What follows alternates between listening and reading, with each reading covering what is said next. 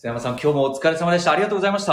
はい、よろしくお願いします。ありがとうございました。お世話になりました。はい今日の福さてでは、あの、なんとし、び一番のビッグニュースは、やっぱり博多祇園山笠が3年ぶりに通常開催されるということで、瀬山さん、楽しみですね。そうですね、私も3年前にね、あのソウルから帰ってきた年に、初めて参加させてもらいました、土井流れの中土井っていうところなんですが、えただ1年出て、これからという時にね、コロナで2年連続、まあ、延期ということになったんえで、うん。山がですね、はい。あのー非常に残念だったんで、まあ、今年のこの決定は、まあ、個人的にも非常に歓迎、嬉しいですね。はいはい。ということで、今日は西日本新聞社久留米総局長の曽山茂さんと私、木戸優雅でお伝えしていきますけど、はい曽山さんは土井流れで山を描いた経験もあって、はい今回3年ぶりのこの柿山復活ということで、はい気になるその中身なんですけど、はいはい柿山の時はマスクを外すっていう話になってましたね。そうですね。まあ、マスクして書くってことは、まあ、なかなか難しいなっていうのは分かりますね。やっぱりあれだけ、まあ、声出て、はいしかしかもあの勢い水えもあるということで、マスクしたってすぐ外れちゃうでしょうし、うんまあ、それはなかなか難しいんでしょえはい。う。ただ、かなり密でね、あの、やるんで、まあ、コロナの感染を心配する方にとってはね、大丈夫かなと思うのはあるかもしれませんね。あー。うん。まあ、ただその感染対策のガイドラインも作って、うん。まあ、基本的には、あの山小屋を出出る前とかはちゃんとマスクを皆さんするというお話でしたよね。そうですね。あとワクチンをね、ちゃんと打ってるとかね、うん。まあ、そういったことをするとか、まあ、もしくはその PCR 検査ではい。陰性をしっかり確認しているとかね、うん。そういったこともまあ条件になってくるのかもしれませんよね。そうですね、はいいはい。やそれにしても山笠開催ということで須山さん今年はどうされる予定ですか？まああのもちろんね、あの2年連続中止、まあ、あの追い山中止でね、ねえ。まあ、釣り自体は順延という形になりましたけど、準備します、もちろん。うん。出る準備を、はい、どうします、もちろんします。するんですけど、はい。やっぱり感染状況がね、うん。ちょっと心配ではあるんですよね、うん。だからまあそれを見て、最終的にはね、あのギリのギリギリまで判断をちょっとまあ、見極めたいというふうに思っています。私も最初にね、あの参加させてもらった時にね、ちょっと意外だったのは、えまあ、あの書き手の中心となる若手ですよね、私も若手の末席だったんですが、えやっぱりその地元の方は、まあ、結構今少なくなってるんで、博多区に住んでる方は。うん。そのサラリーマン大手の企業さんとか、まあ、いろんな企業に勤めてるいわゆるサラリーマンの方が多かった。それとあと医療従事者が結構多かった、っていうのが僕はちょっと意外だったんですよね、へえでとなるとコロナにそうなんですよね。そのコロナ感染をはやっぱその感染状況社会の状況もちろんあるんですが、えそれぞれが所属している企業や団体のねガイドラインが当然あるじゃないですか、うん。その会食は4人以下にするとか、はい。そういうガイドラインが当然あるので、あのーこの山笠があの開催される7月の頭の状況でね、うん。会それぞれの企業団体がどう判断しているか、うん。それに多分皆さん守っていくと思うんですよね。そうですねはい、当然、医療従事者はもちろんそうですよね。そうですね、はいはいだからその参加をためらう人っていうのももしかしたら出てくるいかもしれないやいや、もうね、私のあの知り合いもですね、若手のまあネットワークあるんですが、うん嬉しいけど、これはね、ギリギリまで迷いますねと。あー7月1日直前まであそうです。はあそうなんですね、はいまあ、あの山笠って、やっぱその、高齢者も多いじゃないですか。ええ高齢者ですねやっぱその、まあ、大先輩方も、もう高齢な方もいらっしゃるじゃないですか。はいなので、そういった方々のことも考えたりするとね、まあ、ただ、これ祭りだからやんなきゃいけない。もちろん、もうややりたいんですけど、はいそこはやっぱり責任としてね、あのやっぱこう個人個人が判断するんじゃないでしょうかね。ただまあ3年連続中止とかなもしなったらね、ええ。この山笠の伝統をねの継承ということを考えると、非常に難しくなってくる可能性があったんで、まずはやろうと、今日振興会が決めたということはね、はい。まあ本当にあの嬉しいことだなと思いますね。ね。はい。あのリスナーの皆さんもきっと山笠見られてる出たことがあるこんな人もいらっしゃると思うんで本当に楽しみだなと待ち遠しいと思うんですけどそうですね。あの私も実はそうね。うんうん。大黒流れで、はいはい。あのもう幼少期かはい。ら高校生まで出てたんですけど、あの 思い入れというとおじちゃんたち怖かったないやもう怖いですよね。めちゃくちゃ怖いんですよ、ねおじちゃんたちがあの山笠でいうと、あの木戸さんの方がもう大先輩ということですね。山笠の期間中は敬語を伝わる。私はまあとにかくでも流れも違いますからね、えええでも私は本当もうあの高校でちょっとうんまあいろいろあって出なくなったんですけどというかまあ就活とか野球とかがあったので、はいはいただ本当思い出というと直来の時におじちゃんたちに「おい子供集まれ!」とか「挨拶は!」とか「いただきますわ!」とか、うん。そういうなんか怒られた経験がたくさんあるなと思うんですけど曽山さんなんか直来はあの、まあ、詰所っていうね、ええ。あの各流れ各町が作ってる、まあ、小屋みたいなとこがあって、はい。詰所があってそこの中でね、うん。まあ、その日の,、まあ、あの山が終わるとそこに集まって会食をするわけですよね、え。でこれはもう完全もうその入った順のそのまあ縦社会でね、私も末席だったんで、はい。年齢はまあい結構いってますけど一番後ろでまあ炊事当番したり、はい。灰皿を配ったり、はい。ビールを持っていくと片手で2本持つなとかいろいろ 先輩から怒られてねはい。ああすごい社会だなとそうですね。思いましたけど、はい。でもまあその中ねなんかこうやり終わった後はね、うん。非常になんかこう充実感があってねやっぱこういう形で伝統が引き継がれていってるんだなというのは感じました。ただまあ、怖いおいちゃんが多かったです。おや怖いですよ、ねともうとにかく怖くて。年下ですけど大先輩 中にもいらっしゃいますよね。やもうそれはもう本当。にのぼせがたくさんいらっしゃるんでね、ですね、えーこれまでも博多の夏の風物詩ですからね。そうですね。まあ、気持ちよくね今年山がね、うん奉納されるようなね環境になってもらいたいなって祈るばかりですね。なんか親がやっぱりこう振り返ると6月とか5月とかそのあたりになると開催に向けてこうなんか体力トレーニングみたいにしてるんですよ。そういうのを見るとあやっぱ夏が来たな近づいてきたなって、ね。私は個人的に学校休んでいけるんで、うんそうですね。よかったなっていう思い出もあるんですけど。そうなんですよね。まあ、本当あの福岡の博多区の学校はね、うん。あの特にあの近くにある学校なんていうのはもう学校の行事として出てるありますもんね。子供山笠とかもありますからねあのまあそういう小さい頃から、まあ、山笠にふ親しんで、うん。でまあ、次の世代のまた書き手というか、うん。のぼせを育てていく。そうですね。まあ、これがずっと時代でこう引き継がれていってるんでしょうから、まあ、コロナというこういう状況で2年もね、こまあ、ちょっとなかったということはね本当につらかった。だからまあ今年は本当に無事開催できることを祈っています。そうですね、はい。そしてなんといってもその、まあ、柿山が動くことで博多人形師の方にとってももちろんそう良かったですすねでそうですね、まあ、あの山笠ってあの書き手だけじゃなくてねあのいろんな方々に支えられているんですよね。特にあのうん。人形師の方々っていうのはねあの非常にあの、まあ、支えていただいていると聞いてますんで、うん。もうそういう方にとってもね今年、まあ、通常通り開催されるっていうのはね非常に朗報なんじゃないでしょうかね。そうですね、そしてもう一つ今日副査定でお伝えしたのがあの小郡市議選が今あの告示されて今度投開票があるということであの小郡市議選に引っ掛けまして地方議員のその存在感っていうところについて、あの深掘りしたんですけども、はいはい。まあ、小郡市議とあの私で言うと浮橋市議選もね浮橋市議選ですね。日程であの、はい。やってますね。瀬山さんはいがいらっしゃる筑後地区のニュースということで、今日もお伝えしましたけど、このあの VTR の中でもこう若い人の意見をもっと取り込むべきだそんな話も出てましたけどうん。須山さんこの今のうん。地方議員のこうお状況といいますかうん。高齢化が進んでてなり手不足がちょっと深刻だっていうこの状況どう見てらっしゃいますか？そうですね。あの小郡市議選もですね定数18人18人に対して今回立候補されたのは20人ということで、はあの市政以降最小なんですよね。あのうん。立候補者の数がね。い、うん。であの先ほどの番組でもありましたけども40代の方がねあの今回立候補をまあ断念されたとうん。いうことを聞いて本当になんかあの残念だったんですけれども、はい。まあ、地方議員のなり手がねなかなか減ってるっていうのは、まあ、小郡に限らずです、まあ、中にはあの定数も満たさないような自治体も出てきてますよね、うん。どうしてもあの、まあ、あのうん平日に議会がね、まあ、年に何回もあって平日拘束される。その割にはね、まあ、議員報酬地方に行くとあの本当にあの、まあ、それだけで生活するほどはないとうん。いうことを考えるとまあ市公務員の OB とかね、はい。あのまあ企業の、まあ、サラリーマンでもまあ卒業された方とかうん。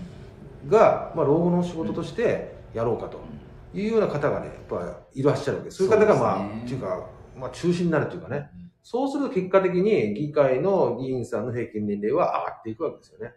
あの、今日、須山さんの話にもありましたけど、うん。その、こう、高齢化を防ぐとか、うん。まあ、高齢化が必ずしも悪いことではないと思うんですけど、ね。なり手不足が減ってるというのは深刻だと思うのでまあ、なり手不足がこう解消するために、どうしたらいいんでしょうね、まあこれね本当に。本当にあの古くて新しいというかねもう永遠の課題というかですね簡単なあの問題じゃないんですよね、うん。ただしは忘れちゃいけないのは三権分立というかその行政と議会っていうのはもうにもう両輪なんですよね。ね。行政をチェックするのが議会うん。なんですよ、えだから行政の暴走をしっかり歯止めかけるというのが議会の存在、うん。だから議会ってすごく大きなあの存在なんですけど、うん。その割にはねあの議会が普段何やってるのかがよくわからないっていう人が多いんですよ、えうん。選挙の時だけ、まあ、外外選挙が回って選挙区が回ってきて握手してもらうねするけどその時は顔見せるけどまた選挙が終わるともうしっかり全然見えなくなっちゃう、うん。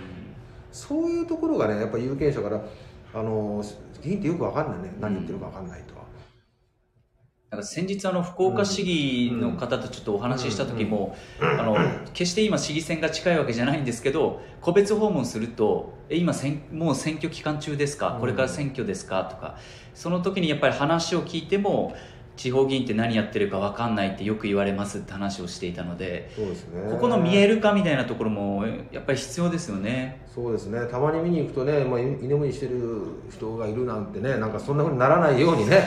本当。やっぱその、ね。例えばあのその有権者の方が議会を見に傍聴しやすいように例えば夜をやってみるとか、はい。その議員がそのまあ出先に出て行ってね、うん。そこでまあ議論ししているセミナーみたいなのやるとかそれとかまあ例えば週末やったっていいわけですよね、はい。議議会をね、はい。例えばですよ。そうすることによって、まあ、有権者も見に行きやすくなる。で議員の方にとってはその例えば兼業してる方がねそういった夜議会だったら参加できるからああの議員になってもいいと。夜の議会いいですね。そういう、うん。まあ、そういう工夫も必要だし、そのまあ、いやまあ、福岡もそうだし、まあ、その行政って、なんかこう、ややもすると、首長ね、市長さんとか、はい。知事さんばかりが目立ってるけど、目立つ感じがするけど、はい。その片方の両輪にある議長だとか、うん。議会の方ももっと同じように目立たなきゃいけない、本当はね、自分たちはこんなことやりたいんだ、やそういうメッセージ力っていうかね、そのあたり、まあ、おっしゃる記録がいるね、その見えるかっていうかね。うん。その辺はうまくやればね、ああ政治あの議員って本当こんな大切なことしてるんだなと、はい。我々の本当に身近な問題をね、一生懸命議論してるだとすれば、はい。それをしっかり伝えれば、もうちょっと政治に関心を持つ人がいる。でまあ、例えば投票率が上がる、ん。そして選挙政治家を目指す人が増えるという循環に、ね、なってていくのかなというふうには思いますが、はい。例えばその小郡市議会でいうと、うん。今平均年齢60.1歳、うん。女性議員の割合22%これでも女性議員の割合別に少ない方ではないですよね。そうですね。18人の定数で今4人ですかね、改選前でね、女性がね。はい。ただ地区ご地区で見れば決して低くはないですよね、うん。割合として、ね。はいはいはい。ただその全国的に見ると、まあ、人高齢少子高齢化で人口も減ってる中であの議員はじゃあ高齢化していて女性あの活躍の社会って言われてるけど女性議員がなかなか増えないと。こうじゃあ議会で本当に議論が深まるのかっていうとこの辺り佐山さんどういうふうに思われます？まあ、その例えば筑後地区に限った話じゃないんですけど、はい。その地方に行けば行くほどねそのまあ保守的な考え方を持つ方がいらっしゃって、うん。まあ、女性がそのまあ議会に行くこ、まあ、出ていくさはい議員になれることに対してねまだちょっとその抵抗を持つ方がまあいらっしゃるのかなという感じがしますね、その数まあそのが政治、まあ、その数字が示してますよね。そうですね、はもっとやっぱり子育て支援とか、うですよね。高齢化社会とかそうそうそこの辺りの議論必要ですよね、そうもう当然その子育てとか高齢者社会のねあの、まあ、こう支援だとか財政の問題だとかですね、うん。身近な問題を議論するには、まあ、その人生の大先輩である、まあ、ベテランの方もいらっしゃってもいいけど、はい。若手もいらっしゃらないといけない女性もそれなりにやっぱりいないといけないと、うん。老老若になるのね、はい。バランスよくねあの議員があのいらっしゃるというのがね地方の理想ですよね。うん。まあまあ、そうなっていかないといけない、まあ、選挙にお金がかからすぎるとか、さっき、まあ、番組でありましたけど、ち地域のしがらみがね、えいろいろあってあの、もう自分の声がなかなか通らないというようなことばっかりやっていったら、議員のなり手がなくなっていなくなっていって、その結果、地域が衰退していく可能性があるわけですよ。えうん、そうですね、はいはい。だから議員に頑張ってもらわないといや自分たちの地域が危ない。そうそうそそういう気持ちも必要ですよね。う、やっぱぱりね僕あの韓国にいたじゃないですか、はい。韓国はこの間ね、3年いらっしゃったんでしたっけ？そうそう大統領選挙がありましたけど、えもう政治に対するその参加意識が非常に強い国なんですよね、うん。みんな政治を語るわけですよ大学生からはね、えうん日本は自分の政治信条を語ったりとか、あの政治についてね議論するのがなんとかちょっとそれ控えめにした方がいいみたいななんとなうん。くそういう風潮がありますけど、はい。政治こそがね我々の生活を決めていくわけですよ。生活うん。のまあ方向性というかルールを決めていくわけじゃないですか、はい。だからやっぱ教育もね本当に非常に大切なのかなっていうふうに思いますよね若い時からね、そうですね、ん。その主権者教育とか、うん。まあそのようやくでも始まったのは始まったけど、はいはい。もうこれからもっともっと充実させるべきだってことですね。だからその先生の方もね、ええ。その政治に対してしっかり問題意識を持って先生教える側もやっぱりちゃんと勉強していかなきゃいけないですよね、なるほど。で我々大人がね、まあじまあ、学校じゃなくてもその家庭とかうん地域でも、政治についてね普段からあの語って政治の意義とか政治家の,、まあ、あの仕事の内容だとかそういったことをね伝えていかないといけない。なんかねあの選挙の時は出てくるけどあとは新聞とかニュースでもねなんか不祥事があった時はね議員の名前出てくるまよね、あ、どっちかというとそっちが目立っちゃいますもんね、今は特に。だ。からまあメディアのまあ我々の責任も多少はあるのかもしれませんけど、はい。そうすると議員のイメージがねあんまりよくなくないイメージを持ってる方がいらっしゃる負の側面がこう出てる感じはありますもんね、確かに。だからそれじゃ本当は良くないんですけど、うん。まああの今ね本当あのこの今回の小郡市とか小郡市あ福の、まあ、市議市議の選挙やってますけど、はい。市議の一人一人もね、まあ、自らホームページ作ったり、まあ、作ってない人が地方には結構いらっしゃるんですけど、はい。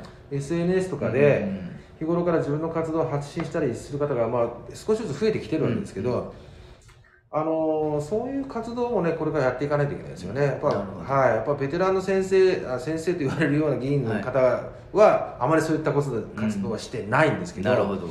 だけど今若い人たちってその SNS とかネットでニュースとかを、うん。まあ、触れる人がふまあ、多いじゃないですか、はい。そういう人たち向けに自分たちこんなことやってんだとそういうことをメッセージを直接発信できる時代なんで、うん。政治家、まあ、あの地方議員もね一人一人がそういう発信メッセージそしてまあ議員の生活仕事を伝える見える化する、まあ、それはあの決してあの集団でやらなくても一人一人で今できる時代なんでそうですね、なんか誰でも伝え手になれるチャンスがあるんで、それをやっぱり高齢議員とか、その長い人ほどやってほしいいっていう。やいやもうそう。今ね、もう本当もう合理市議選の今回立候補者見たあのまあちょっと見たんですけど、はい、ホームページとかも作ってる人は全員全員ではないです。全然全員じゃないです。全然全員じゃないですね。あももう少ないですもちろん。あーそうですか、はいはいはそれはでもどうしたらいいんですかね、議員側、やっぱり行政側も呼びかける必要があるんですかね、議員が意識を持つべきいなのまあか、そうね。議員も意識持ってほしいよね。だからつまりその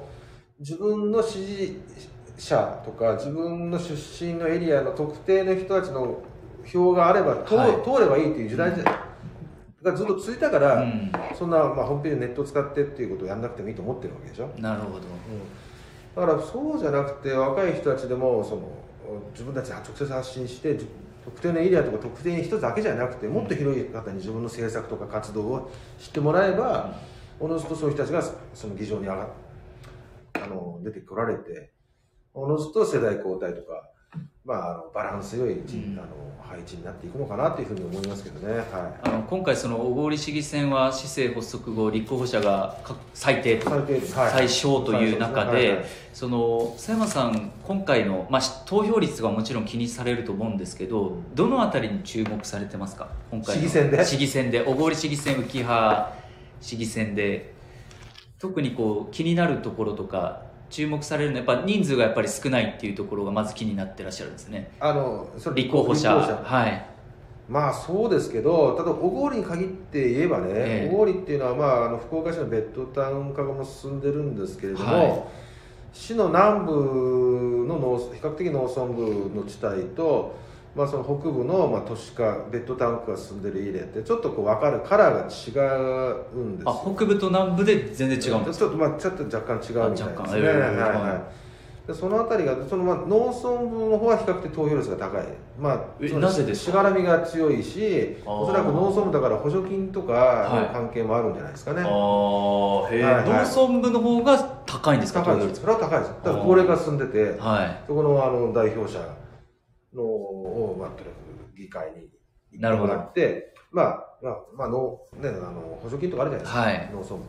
まあ、そういったところ地元に還元してもらう。だからまあ、ほ比較的投票に行く方が多い。うん。一方、都市化が進んでる北部っていうのは、新しくまあ引っ越してこられた方もいらっしゃって、そんなにその小郡のその地方政治に興味があるうんっていうふうに思ってない方がいらっしゃって、へー。興味がない方が多いんじゃないかな。だから投票率が低い。なる傾向がある。ね、そうなるとこだから地域のバランスをちょっと考えうそうですよね、その辺がどうなるのかっていうのは一つ関心かなと思う、うん。関心思ってますけどね。はい、はい、またちょっとその福さてで筑後地区まあこれ筑後地区のいろんな政治とか経済とか動きっていうのは毎週そうです。須山さんにはい。水曜日お伝えしてもらうので、はいぜひちょっと面白くね。はい。面白く、まあ、べあのためになる話をね、はい。結構その筑後地区だけの問題じゃないじゃないですか。ね。普遍的な全国共通の課題っていうのも結構たくさんあるので今回の地方議員の話もそうですけどはい、またちょっと勉強してきます。いえとんでもございません。政治はねなかなか僕はあんまりあのこれまで経済のスペシャリスト経済取材のスペシャリストじゃないんですけどははい。い、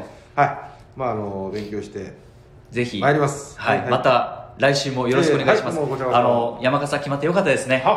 ね。ドキドキしてますよ。あとはちょっと直前までに、こう感染が収まることを祈って。本当ですね。はい。気持ちよくね山が奉納できることを期待しております。そうですね。はい、ということで今日は佐山さんとお伝えしました。ありがとうございました。はい、した皆さんご清聴ありがとうございました。失礼いたします。